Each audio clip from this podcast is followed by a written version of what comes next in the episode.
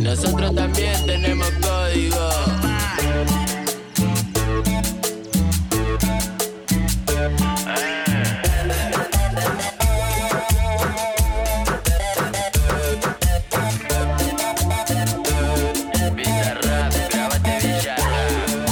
Yo tengo esta pinta porque pintó visera, gafas, zarpado en conjunto. No me cabe que me falten el respeto. No me apure que yo siempre ando bien suelto. Y ya me conocen por varios barrios. Caemos de cheto y nos compró con los otarios. Todos los pibes de la calle están luchando para comer. Yo tengo para preguntar y también para responder. Y conmigo no te creas que me va a callar cualquiera. Por eso Mi pueblo me crió me parece que soy cada vez más anarquista. Por dos. Sí. Sí, sí, anarquista. Vamos a romper todo, nada, eso no, pero. yo, yo, yo, si yo, si fuera por mí, yo sería un así absoluto tecnócrata. sí, sí, sí. O sea, imagínate, sería muy, muy complicado porque el extremo del, del, del, este, del- de la tecnocracia es que los gobiernos sean eh, el- elegidos y compuestos en su mayoría a través de tecnología. O sea, es máquinas gobernando, por decirlo así, ¿no?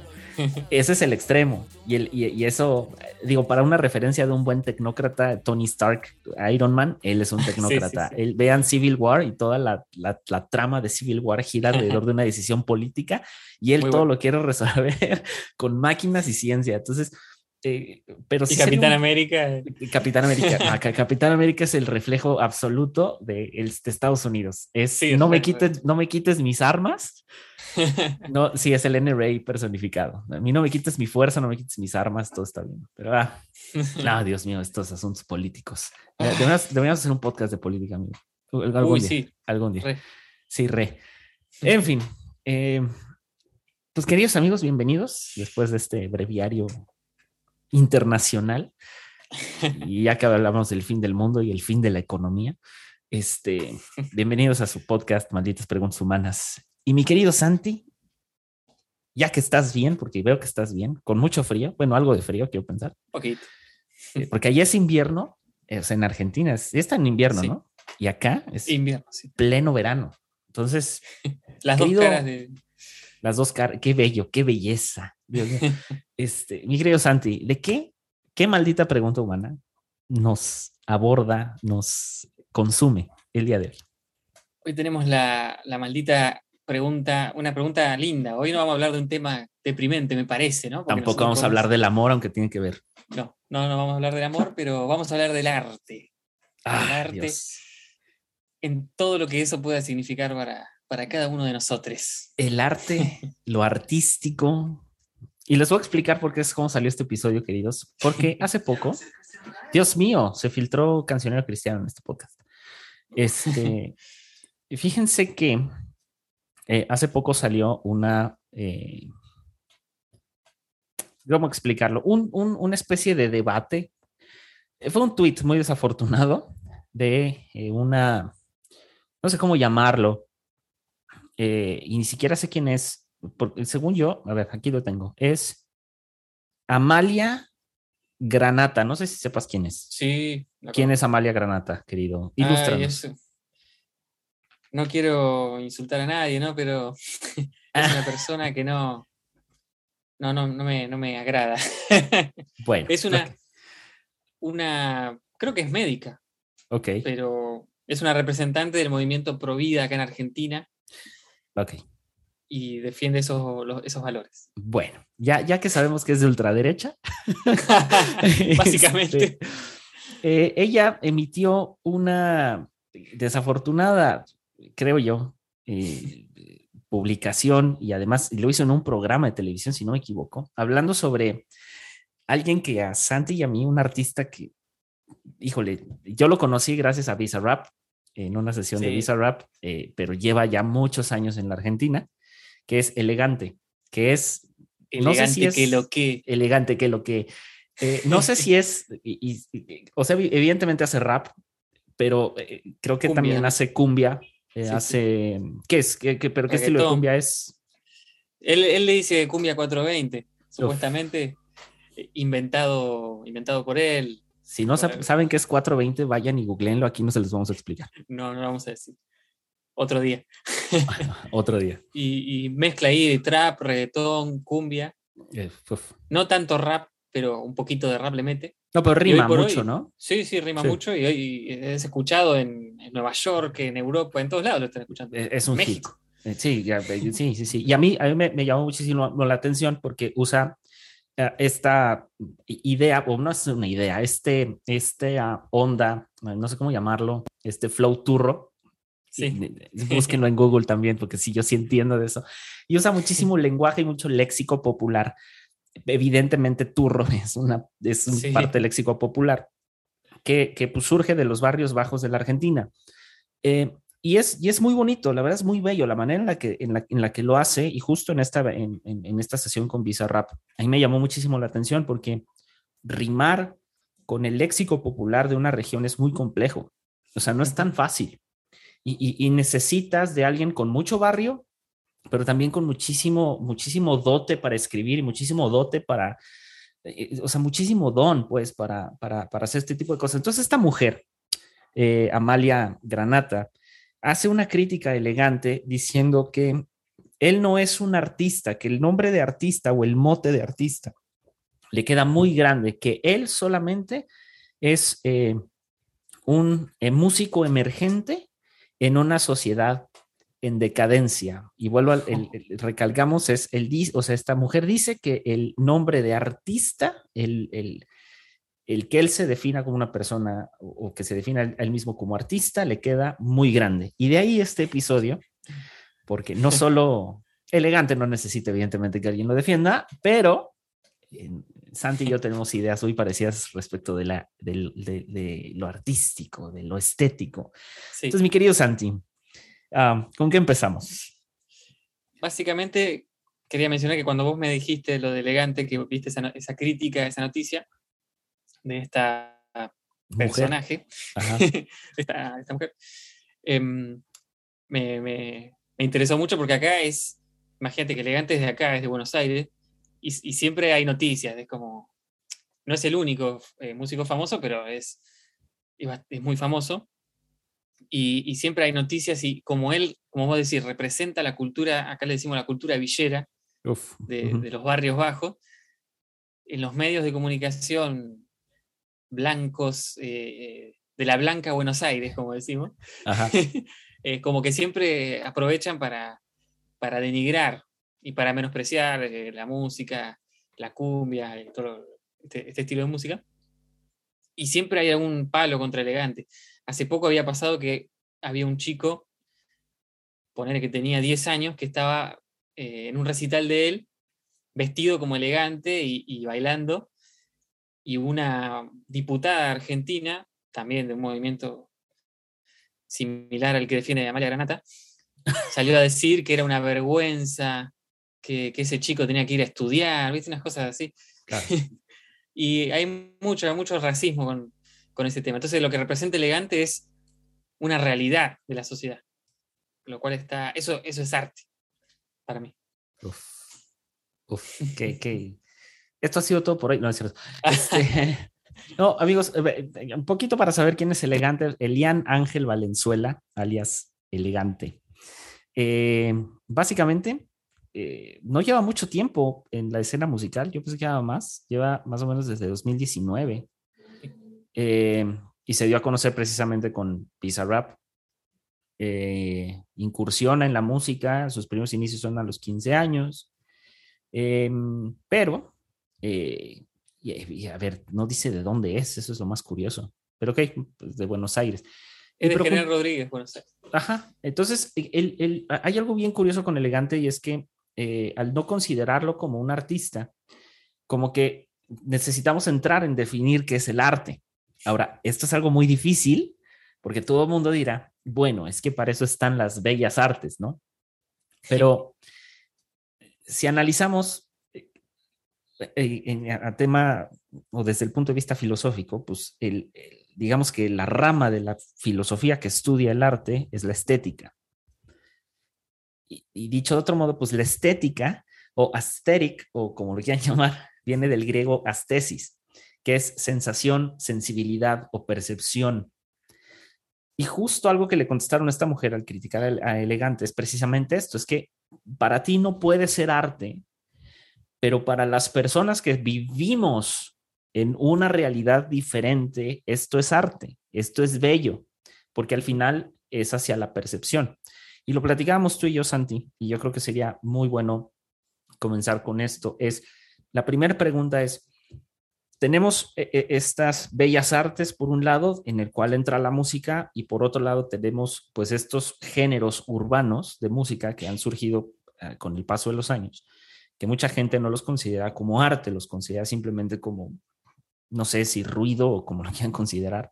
Yo personalmente sí considero que es arte, pero existe esta idea, y, justo esta es una idea racista, es una idea también clasista, que es la idea de la ¿cómo llamarlo? Del, de, sí, del, del, de la alta y de la baja cultura. Entonces, la primera pregunta es, ¿existe la alta y la baja cultura? Yo creo que, que en lo personal, desde mi punto de vista, creo que existe la cultura de élite y la cultura popular, más, más que nada, digamos. Porque, como vos decís, eh, esto de alta y baja cultura es como decir, bueno, la nuestra es la posta y lo tuyo es una porquería, básicamente. Claro. Pero, y además también no solo hay un elitismo a nivel social, por ejemplo, de ciertos barrios de, o cierto grupo social de clase alta económicamente, a grupos de clase baja, como que hay una diferencia. Sino que también hay, como en el sentido de la música, o sea, vos puedes encontrar en Argentina eh, tenemos una historia muy rica de rock nacional.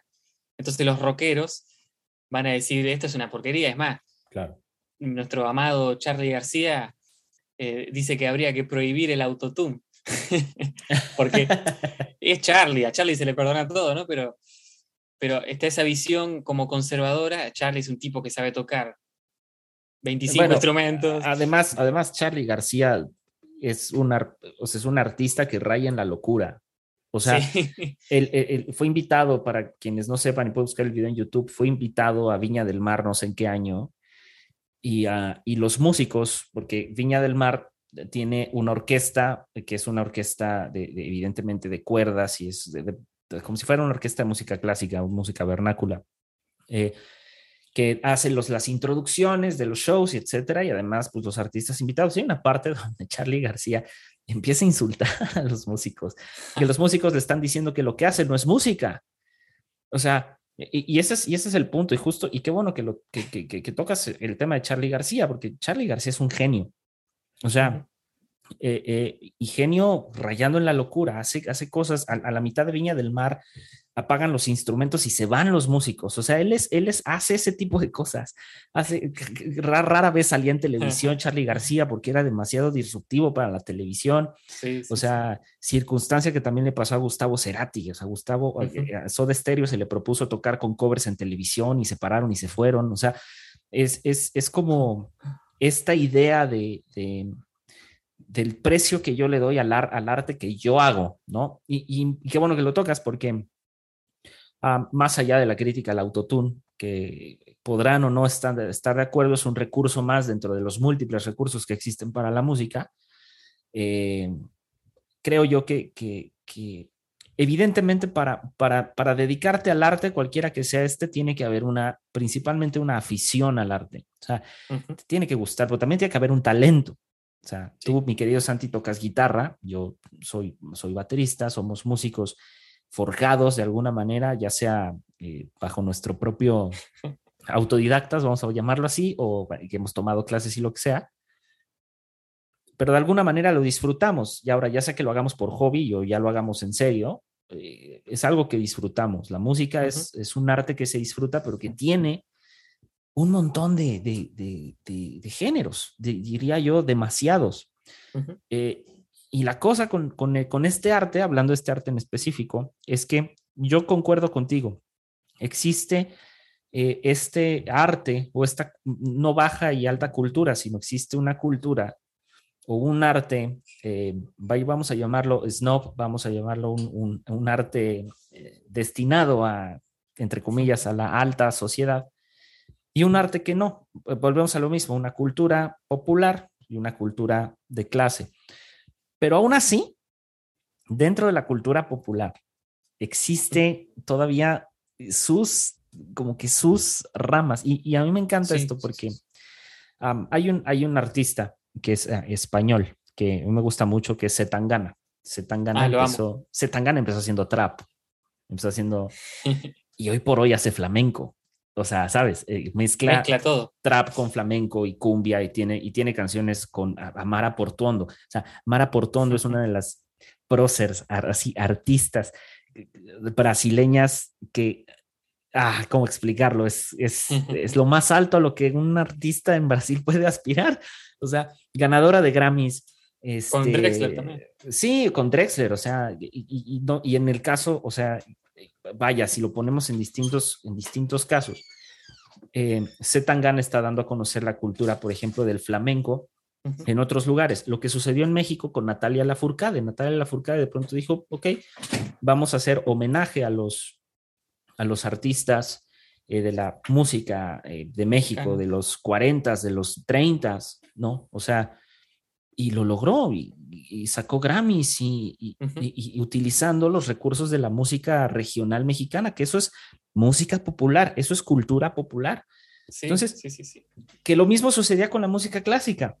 Hoy por hoy, ya, ya que voy con esto, es que los facheros, porque esos son, desafortunadamente, los facheros de la música clásica, los facheros de la música, de la pureza del rock y de la pureza de la, de la música clásica, pues son eso, que la música clásica en su momento era música popular. Mozart, Beethoven, Bach, Rachmaninoff, todos ellos en su momento hacían música popular de la época. Hoy se considera... medio Charlie también. Claro. medio loco. Claro. claro. Y, y, volvemos al ejemplo de la Argentina. El, el, rock argentino sin Charlie García y en su momento a lo mejor sin Gustavo Cerati y otros más, no sería lo que soy. Gustavo Cerati puso en el, en el esquema de la cultura popular al rock argentino, junto contigo, Charlie García de entrada, que es más, más, más viejo. Pero Gustavo Cerati, ver a Gustavo Cerati en México llenando el Foro Sol, es como que ahí, ahí ese, es, ese es mi problema con la diferenciar entre la alta y la baja cultura, ¿no? para mí, estoy, creo que estamos en el mismo canal, querido. Sí, y también está esto, ya que lo mencionaste, a Tangana, justo estaba viendo una entrevista de un programa que se llama Caja Negra, muy bueno las entrevistas ahí, y, él decía que él no es músico, o sea, no es un, alguien que estudió música ni que sepa un instrumento tocar disputo. Él empezó, como vos lo mencionaste, como en el rap y en el hip hop, y, como que fue encontrando su propia voz con, con el, metiéndole flamengo y otros estilos, ¿no? Más propios de su país. Pero él dice que él tenía esta, esta ganas de expresar su arte sin tener el dominio de una técnica, de un instrumento, ni de, ni de algo muy específico, como, como sí lo tienen músicos, otros músicos. Y toda esta movida, digamos, de, música urbana, o no sé bien cómo se dice, sí, música urbana, movida urbana, quizá no son músicos eh, digamos, recibidos de músicos o que tienen un conocimiento de un instrumento, pero tienen un talento y tienen una expresión y, tienen su propia voz. Entonces ahí está la brecha entre músicos que realmente que tienen un conocimiento de la, teoría musical enorme y otros que no lo tienen quizá, pero sí tienen un montón de cosas que decir igual y que expresar. Y decir que una cosa es música y la otra es no, eh, es muy contradictorio. sí, sí, a mí me parece. Y justo, justo hace, hace, hace poco en la oficina precisamente salió el tema de Zetangana, ¿no? De que alguien decía, no, es que a mí la música española no me gusta, este, porque pues claro, pues, su círculo de amigos creen que lo más elevado ¿no? de la música española es Zetangana.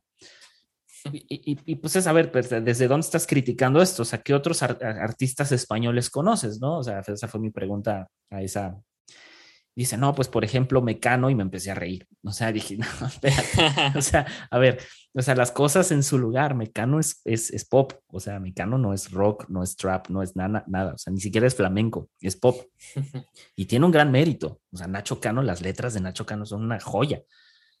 Pero decir que Tangana es como para facheros que les gusta la, este, Entonces es como de, a ver, espérate, o sea, es un acercamiento apenas a la cultura española, que es una cultura bastante extensa en cuanto a música se refiere. Y, me recuerda algo que decía ah, nuestro querido, multicitado Nietzsche sobre el ah, arte. siempre. Nietzsche, él sostenía que el arte eh, tiene más valor que la verdad, o sea, que la verdad misma. Eh, porque el arte afirma al ser humano en su propia vida y en su propia verdad. Él dice que es la búsqueda desesperada del ser humano por la verdad. Es eh, una ilusión, una forma a veces de negar lo duro de la vida misma para explorar eh, evidentemente a través del arte, una verdad más amplia. Y al final dice que el arte no es más que las distintas verdades de cada ser humano expuestas al otro. Entonces, eh, eh, que es justo lo que estamos hablando, o sea, la realidad, la verdad de elegante, lo que tiene que decir este artista urbano elegante, pues es la realidad que ha vivido durante muchos años, ¿no? En los barrios bajos de, la Argentina, ¿no? De Buenos Aires, ¿no? Entre la criminalidad y eh, el trasiego de drogas y distintas cosas, que la misma crítica sucedió en Estados Unidos con, con el surgimiento del hip hop, con la revolución del rap en su momento, y lo que hoy sucede con el reggaetón, ¿no? O sea, la gente es como de, no, el reggaetón, los valores que promueve, escucha una canción de rap, escucha una canción de 69 de trap, hablando sobre el trasiego de drogas y cuántas toneladas cruzó. Y, el reggaetón que surge en Puerto Rico eh, y parte de Panamá y ciertos lugares del Caribe, pues evidentemente, evidentemente habla de algo similar por la cercanía en especial de Puerto Rico que tiene con Estados Unidos. O sea, la calle se alimenta de la calle. Eso, eh, o sea, sociológicamente hablando, eso es, un, es, es, es, es, una verdad. La calle se alimenta de la propia calle. Entonces, ¿de qué vas a hablar? Pues vas a hablar de lo que conoces. Es un artista que habla de lo que ha visto y de lo que conoce, de su realidad. Pues evidentemente está tratando, como dice Nietzsche, de exponer un poco de su verdad al otro. Ahora, sí. algo curioso con la música, algo curioso con el arte, es que el arte no obedece a, o sea, la exposición del arte no obedece al extracto social, es decir, a mí me gusta elegante y yo no vivo en las mismas condiciones que elegante.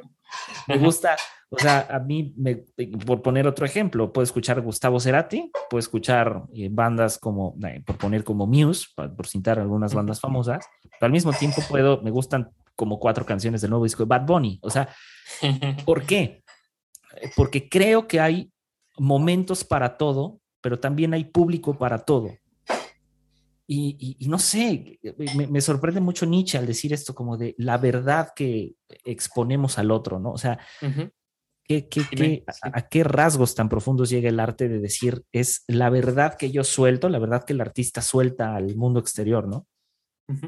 y, y, me hizo acordar Nietzsche a una frase, bueno, aclaremos que Nietzsche para mí es un artista, ¿no? Un artista de la palabra. Profeta. Y si, este. si la filosofía no es arte, no sé qué es arte. Em, y Picasso dijo algo, algo en la misma línea, que dijo, el arte es la mentira que nos ayuda a ver la verdad. Como que, como que sabemos que es una ilusión, digamos, o es, es algo irreal, no es algo concreto, algo real que podemos ver, pero como que eso nos ayuda a entender o a ver otras cosas. Y, o sea, elegante por ahí no está diciendo, eh, miren qué pobre que soy, o, miren lo marginal que soy. No, con su expresión está diciendo, bueno, esto es lo que se siente en los barrios marginales, lo que se vive, lo que... Así somos también, ¿no? Con su forma de ser y su forma de hablar, él habla como habla la gente acá en los barrios. Entonces, eso es, es transmitir cultura a través de la música. Y había otra, otra frase, esta. El arte esa expresión de la sociedad, de John Ruskin. Y también pensaba esta, este tema, que si el, arte o el artista es una expresión de la, lo, digamos, de lo colectivo, de la comunidad social, o es una expresión individual, porque también está mucho esto de, del artista que, bueno, yo soy el genio, yo me separo de la sociedad, yo soy un único, como que hay mucho dentro del mundo de los artistas, como esta necesidad de ser absolutamente abstraídos de la sociedad, únicos, inigualables, inimitables. Y yo valoro más los músicos que tratan de expresar algo social. Por supuesto, tienen su individualidad, todo, eh, tienen sus particularidades, pero cuando manifiestan algo más social, como que a mí me llama más la atención por ese lado. No quiere decir que no, por ejemplo, Gustavo Cerati, que era bastante egocéntrico, pero, pero es, un, genio, un ídolo, lo vamos con todo mi ser. Ah, pero, pero era, era egocéntrico. Claro. Era, bravo. Sí, yo, creo que mm, es que eh, yo creo que el, el hecho de que evidentemente no toda obra de arte de todo artista va a reflejar exactamente lo que piensa o va a reflejar exactamente quién es él porque al final del día el arte, y esto me encanta, hay una, búsquenlo en YouTube, hay una conferencia de John Mayer. John Mayer es un artista pop de Estados Unidos, es un gran guitarrista. Ah, y es, él está dando una conferencia en, en Berkeley, en la Escuela de Música Berkeley, ahí en, en Estados Unidos. Y él, ah, él, le dice a los alumnos, que ¿cuántos, ¿cuántos están dispuestos aquí a sacrificar, eh, o sea, sus gustos musicales? Y, y entonces como que dos o tres levantan la mano, no sé si son pocos los que la levantan. Dice, ok, ustedes tres van a ser grandes artistas, el resto de ustedes va a morir de hambre. Y es, pero es muy crudo. Y él empieza a explicar cómo él tuvo que sacrificar, o sea, todo lo que él creía que era la música, o sea, todo lo que él creía el arte, y dice, comencé a hacer arte para los demás. Él dice, es que el arte se empieza por uno, pero el arte tiene que pensar en el otro. O sea, tiene que pensar en qué es lo que le gusta a las personas si, si, si se pretende vivir de esto, ¿no? Y es muy complicado porque, claro, raya en, en, pues en una cosa como capitalista. Ahora, cualquier persona que crea que su artista, es más, si tu artista favorito es Bob Marley, si quieres, o fue Bob Marley, y tú piensas que, ok, para la cultura eh, eh, gangsta, o más bien, perdón, para la cultura rasta, perdón, eh, el dinero no es importante. No, la cultura rasta promueve que lo material no es lo importante. Pero la cultura rasta se tiene que sostener de otras cosas. evidentemente, la economía resulta importante y de los principios filosóficos de los rastafaris es la relación con lo material, la relación con el dinero. El problema, volvemos a lo mismo, es que hoy por hoy, como, como todo lo sacamos de frases muy pequeñas y no nos ponemos a explorar el fondo de las frases, pues nos quedamos con lo mágico de las frases. Ah, lo material no importa y vamos por la vida fumando churros de mota. No, o sea, no es tan así.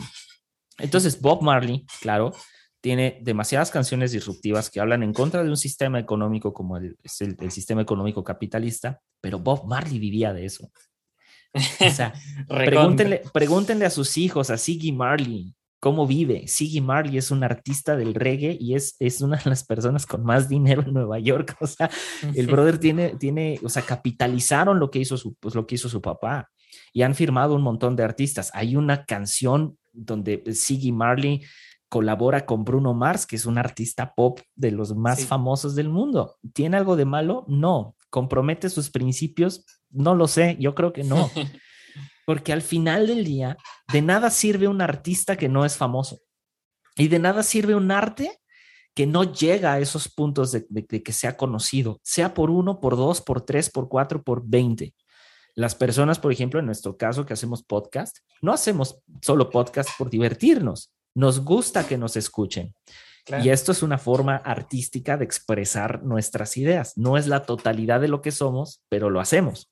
Entonces, lo mismo sucede con el arte. Desde mi punto de vista es, John Mayer tiene razón en el hecho de decir, o sea, si, si, tú no vas a comprometer quién eres por el, no quién eres, sino lo que te gusta por el otro, por pensar qué es lo que, o sea, lo que, lo que al otro le gusta, pues entonces prepárate para tener una vida muy complicada como artista.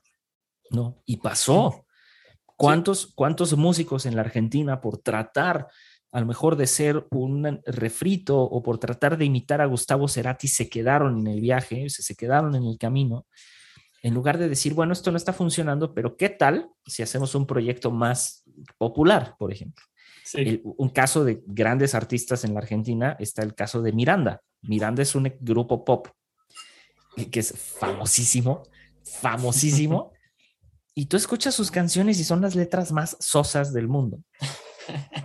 Pero cuando, pero cuando, cuando lo, o sea, cuando sientas a uno de ellos eh, como productor eh, detrás de una consola producir pop, o sea, que, de hecho, o sea, sucede, eh, básicamente es, es, bueno, que sea Alejandro Sergi, ¿no? Para ser pues, específicos, Alejandro Sergi es un productor sasazo en Argentina y ha grabado a miles de personas, pero cuando lo pones detrás de una consola, lo pones a componer, lo pones a hacer arte, pues es, entonces todo cambia. A lo que me lleva a otro prócer de, eh, del pensamiento, Sigmund Freud.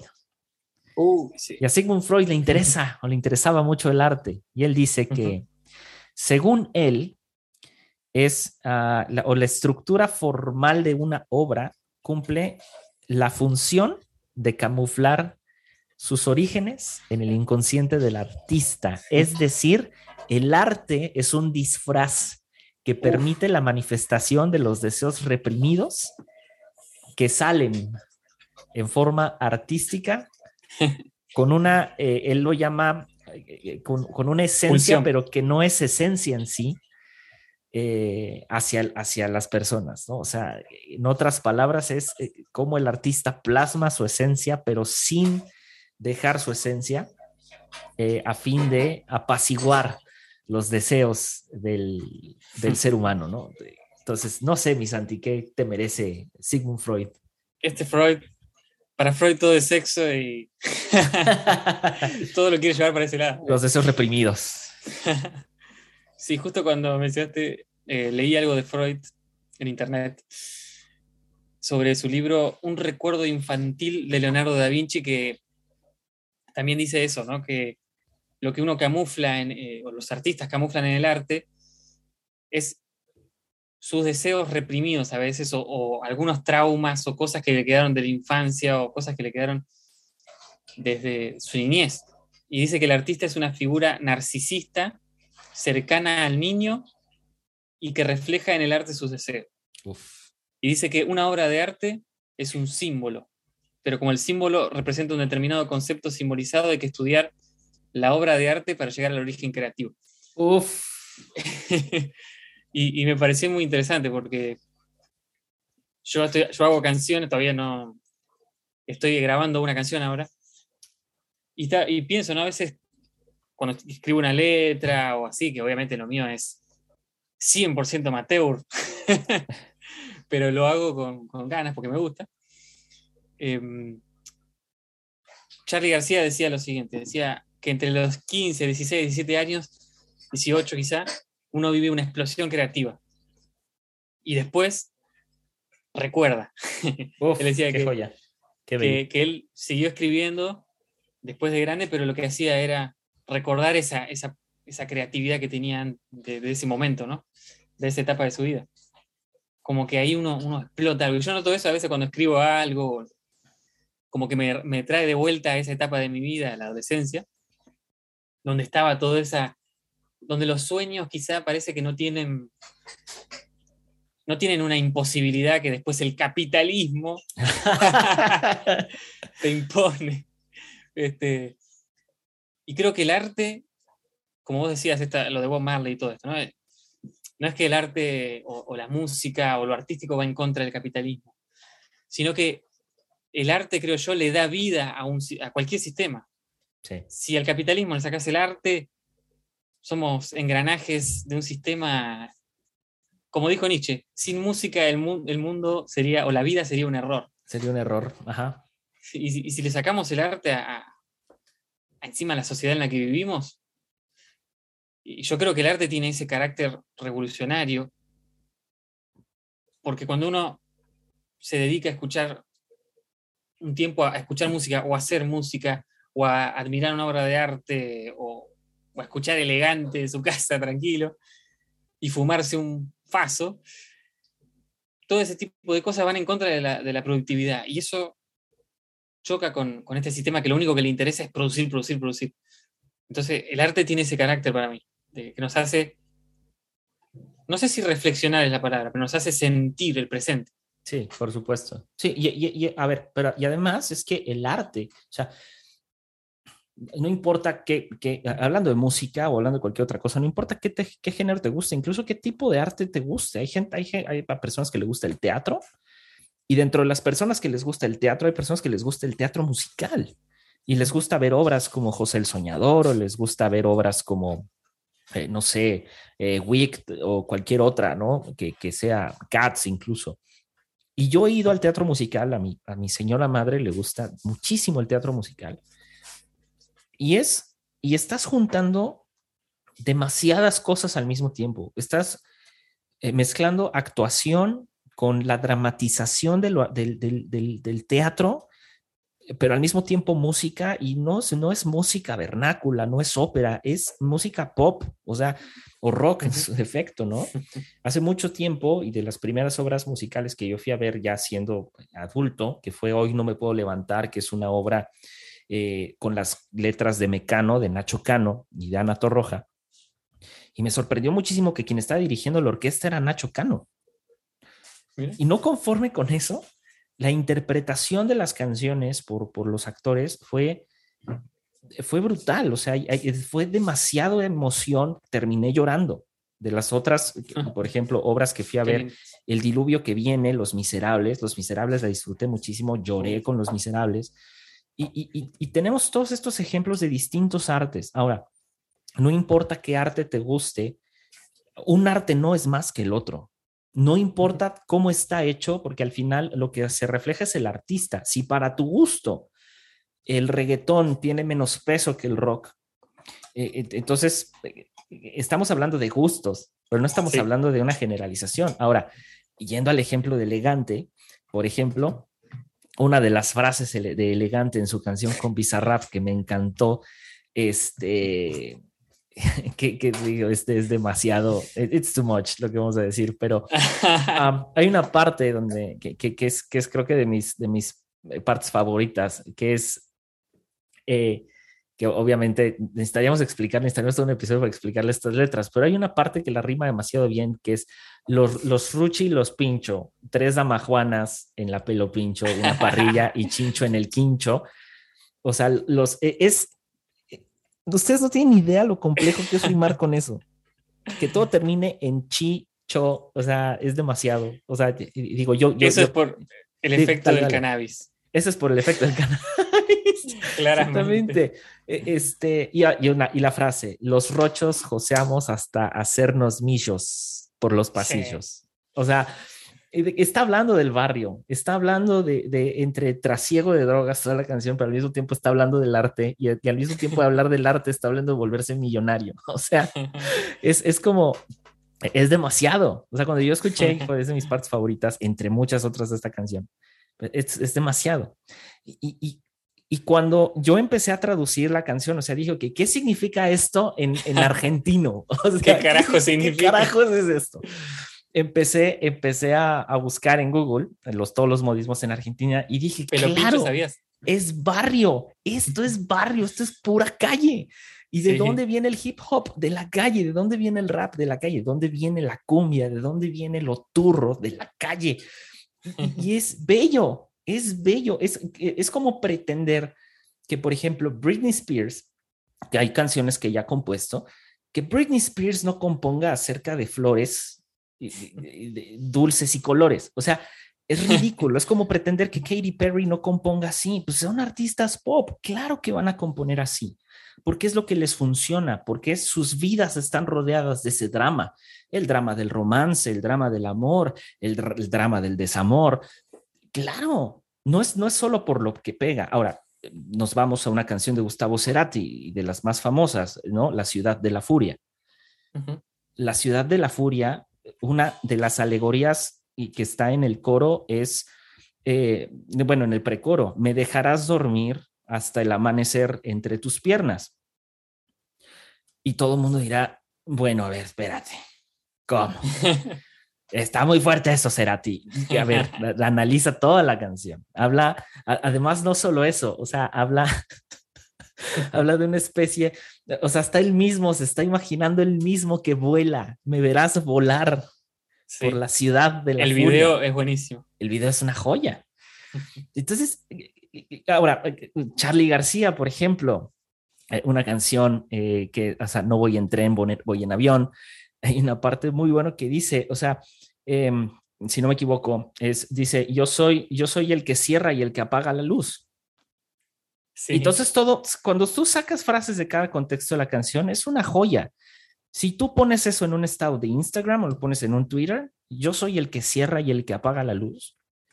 O sea, te está, te está mostrando la capacidad que él tiene. O sea, es, yo, yo soy el que manda aquí, yo soy el, el, el jefe de este, de este asunto. Lo mismo sucede con el hip hop. Lo mismo sucede con Elegante, lo mismo sucede con la mayoría de las canciones. Y acabo de citar a dos próceres del rock y, hispano. O sea, sí, entonces, sí, sí, ¿sabes? Y letras bien sencillas. O sea, no voy en tren, voy en avión. Es una canción de rock and roll slash pop de, de, de Charlie García, que es una joya. Si nos vamos entonces a lo que tú decías, mi querido Santi, si nos ponemos a analizar letra por letra y, y, y verle el lado estético, ahora sí, porque vamos a entrar a la parte de la estética la idea de la estética no es calificar qué sí es estético y qué no. La idea de la estética es calificar cuatro cosas básicamente, no calificar, sino encajar todo arte en cuatro cosas. En, o sea, en lo sublime, en lo bello o en lo elegante. Y por último, en lo romántico. Entonces la estética no solamente dice, pone este dilema de, ah, eso está feo. No, la estética califica otras cosas, califica la esencia, califica la belleza. Claro, para que algo bello necesitamos conocer que es algo feo. Pero de entrada, si algo no, no, no, cubre los estándares de la estética, por lo tanto, no es arte. En el caso de la música, cubre, y en el caso de la música de elegante y de muchos, cumple con los estándares, o por lo menos con las calificativas de la estética. ¿Para quién? Para quien así lo percibe. Y me lleva a otro de nuestros queridos pensadores favoritos de este Schopenhauer. Exactamente. Que él dice, el arte establece una forma de conocimiento privilegiado, un conocimiento metafísico. O sea, eh, Schopenhauer ya pone al arte en el lado de la metafísica. La metafísica, es sí, sí, la metafísica es lo espiritual. Y ahí es donde tienes razón, Santi, donde tú dices, es que el arte rompe cosas, el arte nos hace escapar de todo un sistema, pues sí, porque todo lo que nos hace escapar del sistema este, opera casi en lo metafísico. Entonces, dice que este, este conocimiento casi metafísico tiene que ver con la contemplación desinteresada. Ojo, y otra vez, contemplación desinteresada. Y cuando hablamos del desinterés, es que nosotros lo contemplamos sin ninguna ganancia de por medio es, desinteresado. Sí. Una contemplación desinteresada de las ideas y lo pone y, lo, y justo lo subraya. Y esto está en dos libros de él, en El arte de pensar y el otro no me acuerdo cómo se llama, ahorita les digo. Pero eh, en el arte de pensar él propone esto. Dice que es eh, la contemplación desinteresada de las ideas en sentido platónico, es decir, de aquello que es inmodificable e eh, eh, imprecederamente verdadero, es decir, que es una verdad que no caduca. Y eso es bello, eso es bello. Sí, sabes que también le estaba anotando algo de Schopenhauer. No sé si es el mismo libro, es El mundo como voluntad y representación en la teoría del arte.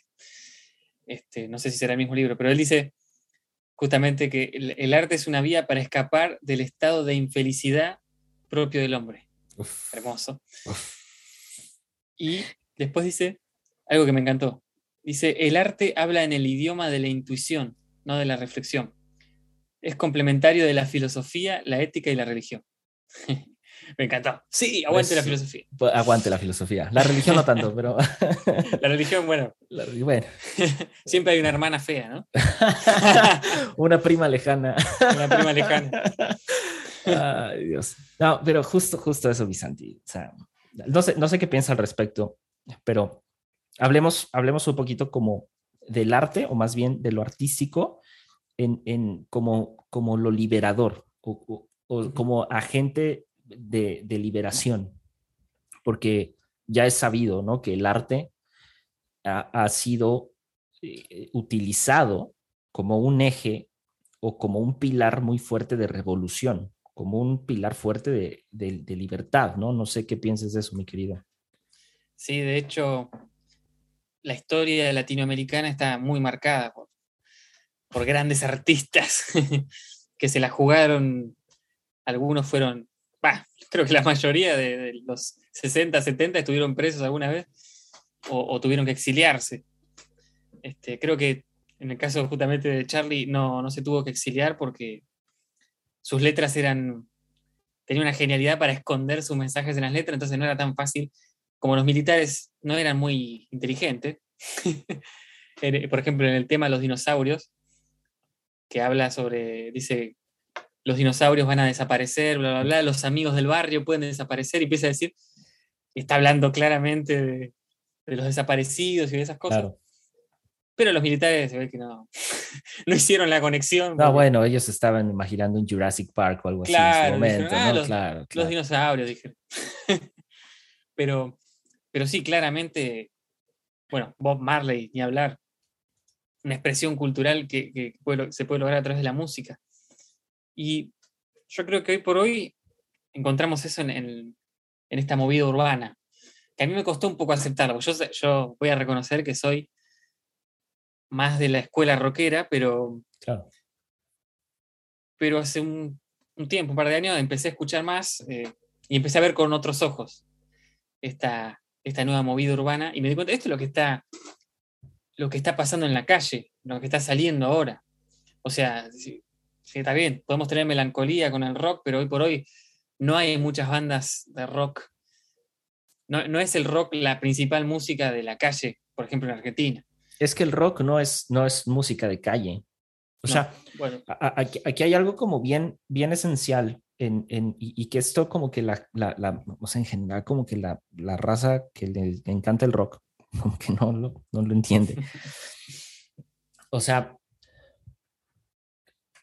eh, la, historia o los procesos históricos que tenemos, eh, eh, hemos, hemos, hemos pasado, ¿no? De, lo, o sea, lo popular ha cambiado, como todo, lo, como todo cambia. Y, y justo ahorita lo que decías es que el, el, rock, pues evidentemente no es la música de la calle, no, e, el rock and roll en los 1960, 50, que fue la época del rock and roll, de, evidentemente el rock and roll bailable, o sea, estamos hablando Elvis Presley, los Beatles, etcétera, que, eh, y, todavía mucho antes, ¿no? O sea, pero ah, justo todos estos artistas estaban hechos para una comunidad en específico, y era la comunidad blanca.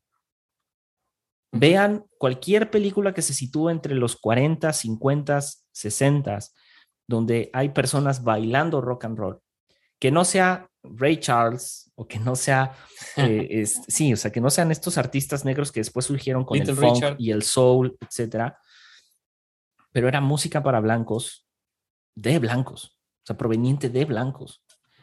Entonces, eh, era para un sector. Luego, años más atrás surge el gospel y el gospel surge precisamente como esta música afroamericana que, que se sostenía en la esclavitud. O sea, muchos de los himnos de gospel que se cantan están hechos en la esclavitud de los negros en Estados Unidos. Muchísimos. de, hay toda una historia acerca del gospel y es muy interesante porque el gospel viene a, a, ser un poco como una especie de himnario revolucionario, pero en el nombre de Dios, ¿no? O sea, en el nombre de... claro, porque ellos entendieron el Evangelio desde hace muchos años como un agente libertador, no como un agente de esclavizante, ¿no? Entonces, y justo hay, hay, algo bien interesante de la música como este agente en los cambios sociales, pero sobre todo en los periodos de las entreguerras. Y es que en los periodos de entreguerra, sobre todo situándonos en Vietnam, a lo mejor un poquito la Segunda Guerra Mundial y a lo mejor más adelante, en los conflictos sociales en Latinoamérica, y vamos a centrarnos en Latinoamérica, el rock and roll en Latinoamérica surge con mucho esfuerzo. Sea, el rock hispano surge de muchísimos esfuerzos. En especial en México surge cuando se empiezan a traducir las canciones de, de otros artistas del rock and roll en Estados Unidos Y entonces empiezan a surgir aquí grupos como, eh, eh, o bueno, más bien artistas incluso como eh, este Enrique Guzmán. Enrique Guzmán es el padre de Alejandra Guzmán. Si no saben quién es Alejandra Guzmán, googleenlo.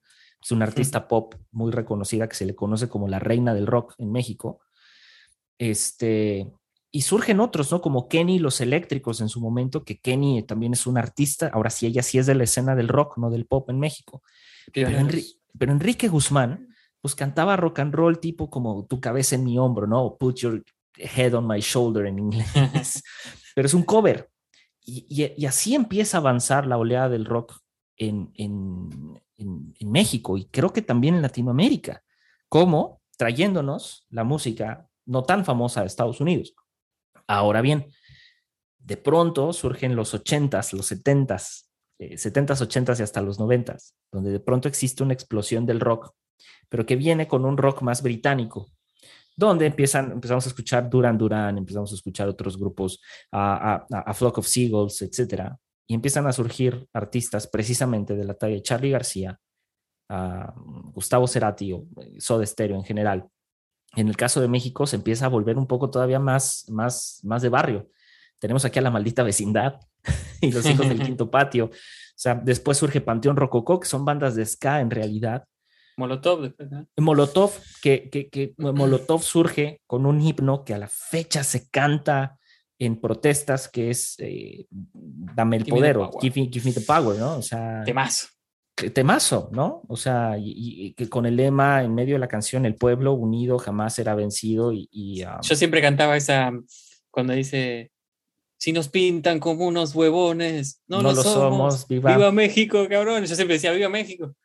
Y, va, a sonar, va a sonar a mentira, pero, pero por ejemplo, cuando fueron los conflictos en Colombia, cuando fueron precisamente algunos de los conflictos en, en Argentina, esta canción sonó.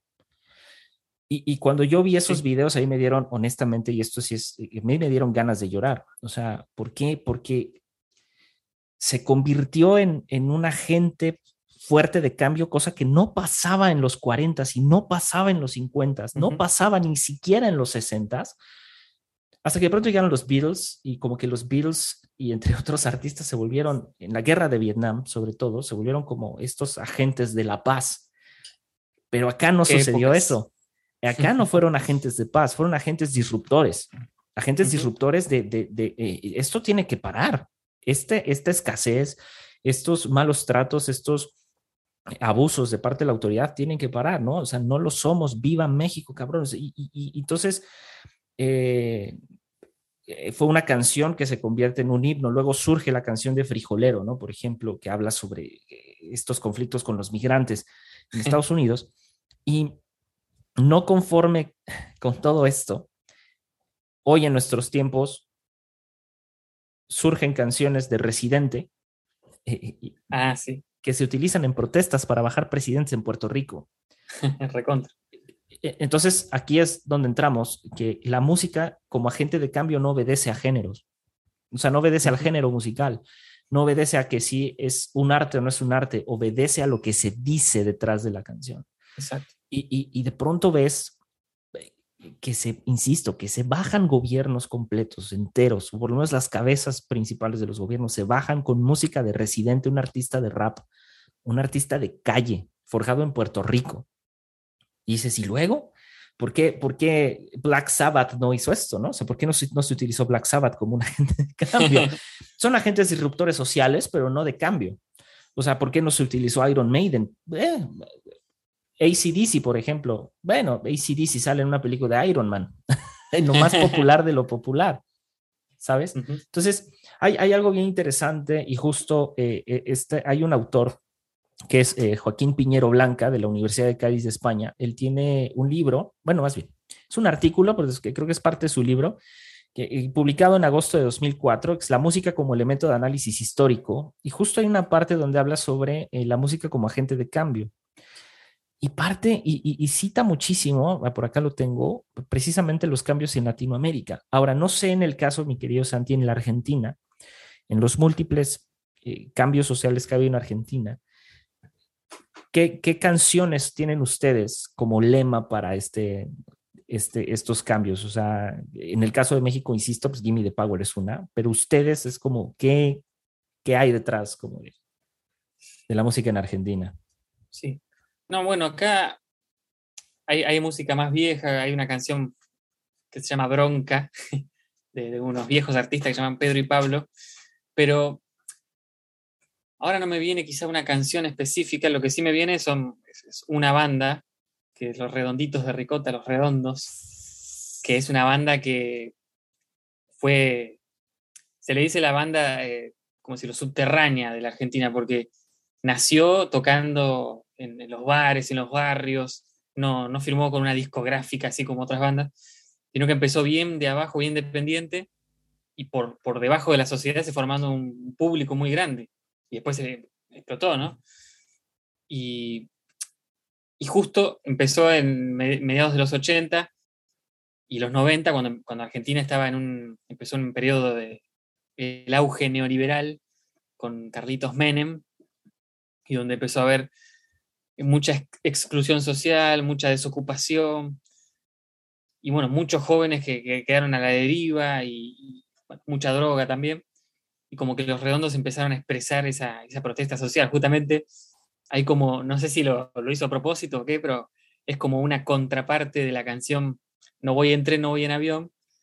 Eh, el Indio Solari de, de Los Redondos hizo Yo voy en trenes porque no tengo a dónde ir. Y como que expresa toda esa masa popular que no pertenecía a la élite, que pertenecía a las clases bajas, y vos ves acá, los trenes en Buenos Aires repletos de, la gente, de los trabajadores, que escuchaban y hasta el día de hoy escuchan los redondos, porque es la música de, popular, digamos, que quedó, quedó histórica.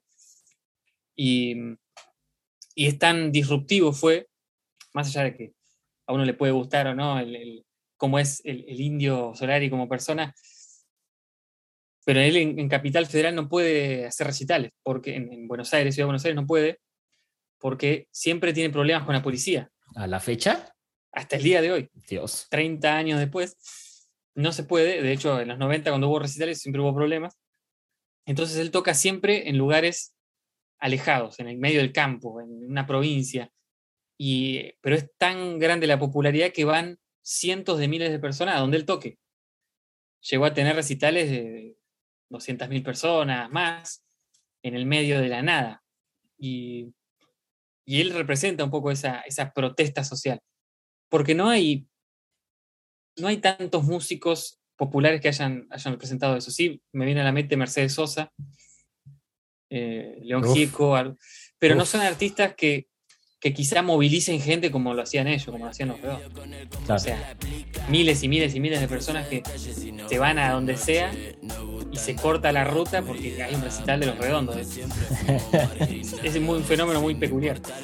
Este, pero sí, sí, la música acá es muy importante. Cuando fue la crisis de 2001, el estallido social de 2001 acá, también hubo mucha... La música que sonaba en las calles era los redondos era, era esa, esa movida popular. Y, bueno, creo que hasta el día de hoy sigue pasando. Y hoy por hoy están apareciendo, los que están representando esa voz hoy son la movida urbana, los raperos, Trueno, eh, que hizo un tema que se llama Argentina, que está muy buena la letra y como que vos ves el video y expresa lo que está pasando. Yendo tranqui solo tomando una birra y fumando una seca Siempre en la esquina atento para que lo sepa que que Cumbia 420 pa' los negros Eh, elegante que lo que.